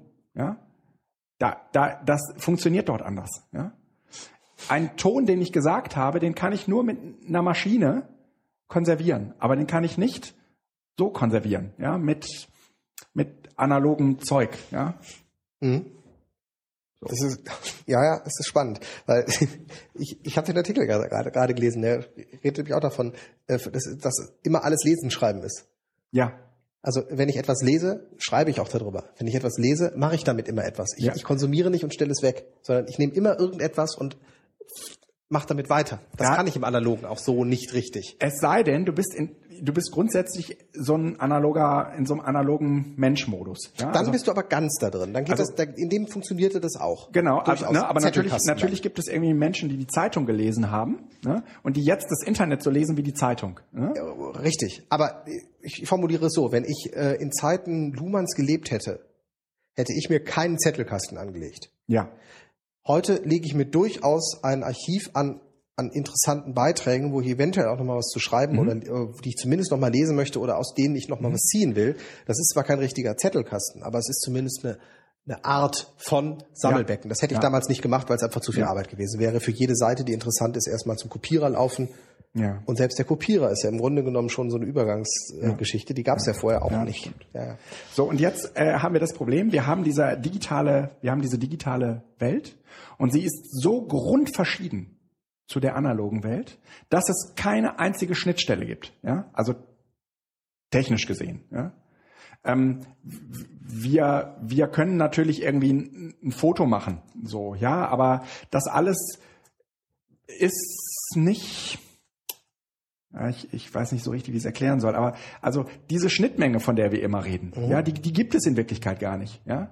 Und des, ähm, weil diese, weil die Dinger ja, weil analog und digital in vielen Sachen Gegenteile voneinander sind, ja, auch per Definition im Gegenteil voneinander sind. Du möchtest also quasi das, Das die heißt- Definition des Digitalen 1.0 auch auf das Analoge anwenden und sagen, es geht nicht beides zusammen, sondern es geht nur entweder oder. Es geht nur entweder oder, richtig. Und das heißt, äh, wir reden nicht über ein, ähm, wir reden nicht über ein Urheberrecht im digitalen Zeitalter, sondern wir reden in ein, über ein Urheberrecht äh, für die analoge Welt und für die digitale Welt. Wir brauchen wahrscheinlich zwei.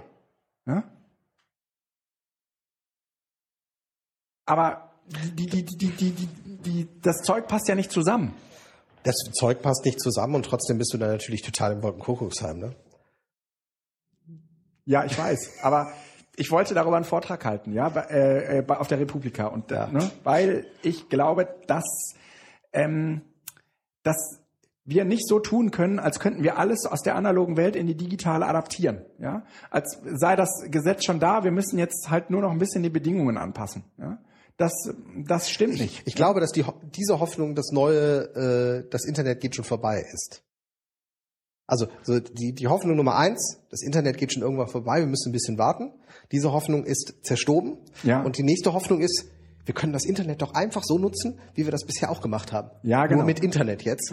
Das heißt, überall Add-on Internet dran. Ja. Und der nächste Schritt ist, wo wir jetzt aber wahrscheinlich noch ein paar Jährchen für brauchen, dass wir auch feststellen, dass das nicht funktioniert Ja. und wir dann in einen neuen Modus ja, kommen. Ja. Ja, und eigentlich müssen wir uns genau darüber Gedanken machen. Ja, wir müssen uns darüber Gedanken machen, wie, also dass diese digitale Kultur ein Eigenleben entwickelt hat und äh, dass es in gewisser Weise äh, unser uns als Menschen auch beeinflusst. Ja? Und ähm, dann kannst du halt nicht hingehen und sagen, ach, wir brauchen nur genug iPads in den Schulen. Der Rest kommt von alleine. Ja? Ähm, Lisa äh, Rosa hat auf diesem BFIs äh, äh, oder was äh, irgendwie in diesem Zusammenhang hat sie äh, gesagt, naja, wir, wir brauchen auch neue Inhalte. Ja? Also eigentlich braucht unsere Gesellschaft muss sie über komplett andere Dinge nachdenken. Ja? Und sich mit komplett anderen Dingen beschäftigen. Nicht mit dem, mit dem wir uns vorher beschäftigt haben, jetzt weiterhin beschäftigen, nur mit digitalen Hilfsmitteln zusammen. Ja? Sondern wir Neue brauchen, Herausforderungen. wir, wir brauchen komplett neue Themen und Inhalte. Mhm. Ja, und dazu gehört eben auch diese Auseinandersetzung mit, wie kommen wir eigentlich mit dieser digitalen Kultur als, als Menschen klar? Ja? Auf was fußt, ich mache jetzt nochmal hier so ein bisschen den Spaßbremser. Auf was fußt eigentlich diese digitale Kultur? Auf Apple, Google? Nee. Die fußt auf den eben genannten Aggregatzuständen, also sozusagen diesen Eckpunkten. Ja, aber wo, Public wo machst Default. du die? Ja, aber wo machst du die? Kannst du die theoretisch auch in einer ähm, sozialen Gruppe machen, ohne auf Google und Apple und Facebook Ja, zurückzugreifen? sicher. Das war ja schon immer so. Das war ja schon vor 30 Jahren so. Ja? Als Im Moment nicht schon immer. In den vor Mailboxen, 30, ja, ja. aber vor 30 Jahren die Mailboxen. Äh, Entschuldigung. Äh, vor Ja. 30 Jahren die Mailboxen sind natürlich. Äh, es könnte heute, ja, danke schön. Es könnte heute keine Mailboxen mehr geben. Warum nicht? Also, weil wir sie heute nicht brauchen. Und die Notwendigkeit einer neuen Mailbox, also die Notwendigkeit eines, eines Darknets, eines, eines Internet oder eines Netzwerkes äh, neben dem offiziellen Internet, würde ja dann entstehen, wenn das Internet zu einem, zu einer totalen Überwachung kommen würde, in dem freie Gedankensäußerungen nicht mehr möglich sind. Ja. Und wenn ich jetzt einfach mal das, im Moment äh, entbrennt ja in Anfängen, ja, oder ist im Gange, nur noch nicht so richtig in der Öffentlichkeit, glaube ich, ein Kampf um die Vorherrschaft im Internet. Auf der einen Seite hast du die äh, Kämpfer des freien Internets, Nee, es geht im Moment nur ums WWW. Es, geht zum Glück im Moment nur ums WWW und der Rest ist da relativ. ja, aber das ist das, das da da fängt es an. Also das die die Netzwerkinfrastrukturen. Wir also ich mein Zugang zu dem, was Internet ist. Und das macht man jetzt vielleicht erstmal am WWW fest, aber das hängt natürlich auch an Mail und äh, allem, was dahinter steht. Mhm. Ähm, ich bin davon abhängig von einem Provider. Und der wiederum ist in der Regel abhängig von einer Regierung. Wir sind im Moment in einem Zustand, in dem die Kämpfe darüber, wer darf eigentlich im Internet was, die Rufe, die Internetüberwachung nach oben zu ziehen. Ich möchte nicht wissen, inwieweit das Internet schon überwacht wird, nur die Konsequenzen daraus noch zurückgehalten werden. Das heißt, es entwickelt sich im Moment, also das Internet ist ein hervorragendes Überwachungsinstrument. Mhm. Wenn wir die Notwendigkeit hätten, also wenn wir sagen, es gibt eine digitale Kultur und wir opfern uns in dieser digitalen Kultur gänzlich den zurzeit dominanten Unternehmen und den Staaten, die diese Unternehmen kontrollieren. Und ich möchte keine Verschwörungstheorie machen, aber es ist einfach, also mein Internet zu Hause funktioniert im Moment nicht ohne Apple. Da will ich jetzt gar nicht von CIA oder sonst BND oder sonst was reden, sondern einfach, wir können es auch dabei lassen. Natürlich kann ich auf Linux umsteigen. Gut, Das ist keine Lösung. Nein. doch, das ist jetzt erstmal eine Lösung, weil theoretisch ist das zumindest eine Software, an deren Code Menschen, die ihnen ich vertraue, drankommen. Apple vertraue ich im Rahmen, aber letzten Endes weiß ich auch nicht, was die alles in meinem Code hier noch äh, versteckt haben, den ich immer mit mir rumschleppe. Ähm, sei es ein Fehler oder sei es Absicht. Also diese, diese Geschichte der Routen, wo man hergegangen ist, äh, die Heatmaps, die man sich erstellen konnte, wo man überall war, das war nun ein Fehler, ein Bug. Aber es hätte auch Absicht sein können, dass die iPhones eben aufzeichnen, wo man ist immer. Ähm, wenn ich jetzt also mir Linux zu Hause hinstelle, also das heißt, ich gehe jetzt auf die offene Seite, habe ich aber immer noch das Problem, wie komme ich ins Netz? Ja. Das heißt, es gibt keine, und ich sehe auch im Moment keine, Alternative zu einem Netzwerk, des, das unter unserer Kontrolle ist, nenne ich das jetzt mal. Nee, das- Freifunk ist eine Richtung, die äh, irgendwie in diese Richtung geht, aber es löst es auch nicht. Das heißt, naja, da ist letztendlich ja auch nur die, das letzte Ende. Ja, also äh, ist in unserer Kontrolle, aber natürlich ist alles dazwischen. Äh, ne? ich, ich akzeptiere das ja. Das ist ja kein Problem. Aber wenn man das jetzt mal einfach weiterdenkt und nicht nur das, das Positive sieht, wie sich das entwickeln kann, sondern als Entwicklung durchaus auch abschätzt, was passiert eigentlich mit all diesem Digitalen, was wir haben, was ja im Netzwerk lebt. Ja, Wir hängen am Tropf. das war Des ein, ja, das, das war ein großes Oder? Problem, ein großer Fehler, die äh, Telekom zu äh, privatisieren. Ja, gut, dann lass die Telekom, selbst wenn wir jetzt durchspielen, die Telekom ist in äh, staatlicher Hand, dann könnten wir immer noch sagen, okay, wir könnten uns eine Insel in Deutschland bauen. Aber wir haben ja keine ziv zivile Infrastruktur oder öffentliche Infrastruktur, auf die man da zurückgreifen könnte. ja, das stimmt wohl. Und das ist so, so, so ein Punkt, wo ich so denke, oh Mann, was ist das nachhaltig, was ich da mache? Mhm. Was passiert, wenn die Telekom im nächsten Jahr, warum auch immer, pleite geht? Ja, Sehe ich nicht. Nein. Aber äh, wo sind dann meine Argumente hin? ja. Und wie mache ich das mit meinen ganzen Kommunikationen? Wo ist, wo ist meine Musik hin? Das heißt, ich hänge an der Telekom. Die weiß es zum Glück nicht.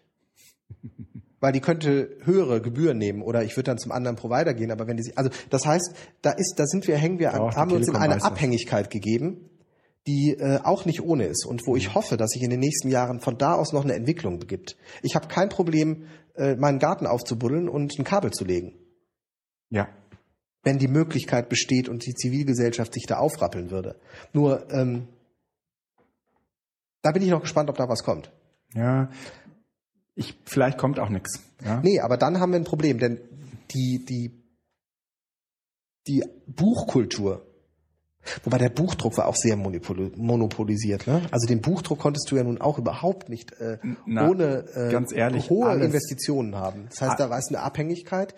alles, was irgendwie massentauglich äh, ist, wird, mono, wird, sagen wir mal, auch monopolisiert, zumindest solange Geld die Welt regiert. Erst als die Drucker kamen, war es im Grunde genommen des, des, des Auflösens der, des Buchdruckes. Also ich bin sogar fest davon überzeugt, dass Kommunikation nur in monopolistischen Strukturen funktionieren kann. Weil sie ja darauf angewiesen ist, dass alle das Gleiche, über- das auf, auf der gleichen Basis reden. Okay, Ja? wenn wir aber dann die Monopole haben und sagen, wir müssen diese Monopole haben, dann müssen wir sehen, dass diese Monopole so unter öffentlicher Kontrolle, unter zivilgesellschaftlicher Kontrolle sind, dass sie auch nicht gegen uns verwendet werden können. Ja. Ähm, und das ist im Moment das Problem. Beziehungsweise vielleicht ist sogar die Aktien, äh, das Aktienunternehmen Telekom dafür das Beste. Nur wir müssen schauen, dass wir uns alle Telekom-Aktien holen. Mhm. Ja. Ja. Vielleicht äh, Äh, das ist aber, bei der also das ist ein. Gedanken, den wir vielleicht einfach später nochmal aufnehmen können, den wir ja auch nochmal diskutieren können, auch gerne in den Kommentaren, Du, aber da Wir werden jetzt reden. nicht dran. Wir werden jetzt reden über ADN. Äh, du hast mich ja angefixt, ja. Letzte, letzte Mal, als wir miteinander sprachen, hast du mich so angefixt. Ja, inzwischen ähm, räume ich ja das Feld. Wenn du über ADN sprichst, bin ich ja schon wieder draußen. Warum? Aber schön, weil ich kaum so viel Ahnung habe, wie du da inzwischen dich reingearbeitet hast. Erzähl mal, was hast du denn Neues entdeckt? also ich, äh, also kurz zu mir. Ähm, ich stelle fest, dass, ähm, liebe Zuhörerinnen und Zuhörer, ähm, wenn ihr mich erreichen und wenn ihr mich lesen wollt, empfiehlt es sich, bei ADN reinzuschauen. Ja. Mir ist Twitter zu viel. Und mir ist Twitter zu. Nee, das ist, macht keinen Spaß mehr. Also ich, ich Also bin noch ich- bei Twitter, ich habe den Account nicht gelöscht, ich werde den füttern, ich werde zwischendurch mal so einen äh, Link-Tipp Link -Tipp reingeben und für Konferenzen. Okay, super. Nee, ich glaube, also das, das- kommt auf die Größe der Konferenz an. Das- für ähm, für äh, eine Republika ist äh, Up.net genau richtig. Ja? Ja, weil du da deine Bezugsleute wahrscheinlich drin hast, das kannst Ja. du noch ein bisschen ziehen und das Ja. rauscht nicht so. Aber ähm, Ich, also ich habe ja, ähm, ich, ich habe ja so alles Mögliche jetzt mit ADN mal so ausprobiert. Du hast und, auch geblockt, ne? Ja, genau. Ich habe auch dazu geblockt. Äh, äh, kann ich gleich da reinwerfen. Ich äh, bin gerade in dem Blogbeitrag drin. Ähm, ich habe dann gedacht, wie jetzt noch ein, ein, zusätzliches Netzwerk und dann ist mir irgendwie klar geworden, nee, das hat alles schon seinen Wert, weil Facebook brauchst du im Prinzip, ähm, um irgendwie für einen Blogpost äh, Werbung zu machen. Ja? ja. Eigentlich benutze ich das kaum noch für was anderes, außer um irgendwie so Self-Marketing zu betreiben. Ähm, und dann wird, da, da wird auch, auch äh, gnadenlos gecross-postet. Ja? Also das kommt in alle Kanäle rein. Da, aber ne, wenn ich wenn ich wenn ich was geschrieben habe, dann will ich auch, dass es alle lesen ne? oder ja. möglichst viele. Und ich weiß, dass die meisten Leute über Facebook kommen. Ne? Das kannst du ja irgendwie monitoren. Ja. Bei Twitter ist es so, ich ich habe eine ganze Zeit äh, Twitter ähm, genutzt, um beispielsweise irgendwie für Veranstaltungen und für Tatort. Aber Tatort kannst du auf Twitter nicht mehr gucken. Also andersrum. Tatort kannst du auf Twitter nicht mehr lesen. Aber gucken kannst du es da ja nicht. Weil da sind nur Leute, die sagen, dass es scheiße ist. Ja? Die, die, das sind alles Leute, die gucken den Tatort und twittern, wie furchtbar das ist. Warum glaubst du, dass sie den Tatort gucken? Böse. Ja? Vielleicht haben sie auch schon einen voreingestellten Tweet, der um 20 nachschreit, ja, heute ich aber scheiße. kann's nicht hören. Immer die gleiche Story oder sowas. Ja. Äh, ADN ist tatsächlich im Moment spannend, weil ich versuche herauszufinden, ob so Kommunikation funktionieren kann. Ja? Weil das Ding ist darauf abgestimmt, dass man damit kommunizieren kann. Ja?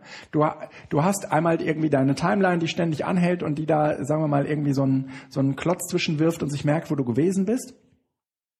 Du hast diese Sprechblasen, die dir äh, im Prinzip Gespräche anzeigen, auch dann, wenn du die Leute nicht äh, ins Ad reinnimmst. Ja, ja, und endlich auch eine, eine, eine chronologisch sinnvolle Reply-Struktur. Ja, also nicht ja. dieses und Twitter, musst, wo du weißt, da ja, könnte. Du, du musst die Leute ja. auch nicht, du musst die Leute auch nicht in das Posting, in das Ad mit einbeziehen. Und dann hast du irgendwie, wenn du mit fünf Leuten redest, hast du schon das halbe Posting voll. Und dann hast du nur noch 30 Nein. Zeichen. Äh, du replyst einem, beziehungsweise du replyst dem Tweet äh, genau. oder dem Du, der Message. Ja, genau. Und die an, an, an der Message-ID hängt das, glaube ich. Genau. Ne? genau. Ja, ich, ich, In der Metadaten. Die haben ja, zu jedem, äh, zu jeder Message da jede Menge Metadaten. Die ich, ich weiß gar nicht, wie es technisch funktioniert, aber es, es funktioniert total geil. Ja, du kannst dir, äh, du kannst dich auch beliebig in Gespräche einschalten, ja, weil du, weil du, weil du die Struktur sofort erkennst. Ja. Die haben einen, äh, einen, einen Language Tag auch drin. Das heißt, du kannst zum Beispiel mit Happy kannst du sagen, zeig mir bitte in der Global View nur Leute an, die angeben, sie würden Deutsch twittern. Äh, ah. Äh, also das, die, die, diese APIs, die dahinter stehen, sind fett. Ja, ja, das stimmt. ist was anderes als bei Twitter. Ja, ja. Und bei Twitter, Google, Entschuldigung, ist, erlebt gerade seinen Aufschwung, aber ist tot. Also kann man so sagen, oder? Ja, also ich habe also ja, ich so hab wie Facebook tot. Ist. Also ich habe ja in diesem Blogbeitrag äh, geschrieben, dass das Problem ist ein Netzwerk, was eigentlich ähm, seine dessen dessen Sinn und Zweck darin besteht, Werbekunden zufriedenzustellen, ja, wird niemals Dienste anbieten, die äh, nur Kunden zufriedenstellen, sondern, also ich meine nicht Kunden, das wären ja die Werbekunden, die nur äh, den Twitter-Nutzer zufriedenstellen, sondern sie werden nur Dienste anbieten, die in jedem Fall äh, den Werbekunden zufriedenstellen und auch den Twitter-Nutzer ja, klar, zufriedenstellen. Ich werde instrumentalisiert und äh, ich nutze es natürlich auch und es ist auch ein tolles Verbreitungsmedium und es ist groß. Ich meine, Facebook war für mich von Anfang an unter diesen Bedingungen tot. Mhm. Ich, ich nutze das nur, weil ich weiß, dass ich darüber gewisse Leute erreichen kann, die ich sonst Schwierigkeiten, mhm. mit denen ich sonst Schwierigkeiten habe, sie zu erreichen. Ja. Vor allen ja. Dingen die Schülerinnen und Schüler, wir haben da Gruppen oder so. Aber ähm, ansonsten ist dieses Ding für mich. Und Twitter fängt zunehmend an, genauso zu werden und das ist ja, kein attraktives Medium mehr. Also ich sag mal so, mir ist das erst im Vergleich klar geworden, wie schlecht Twitter ist. Ja.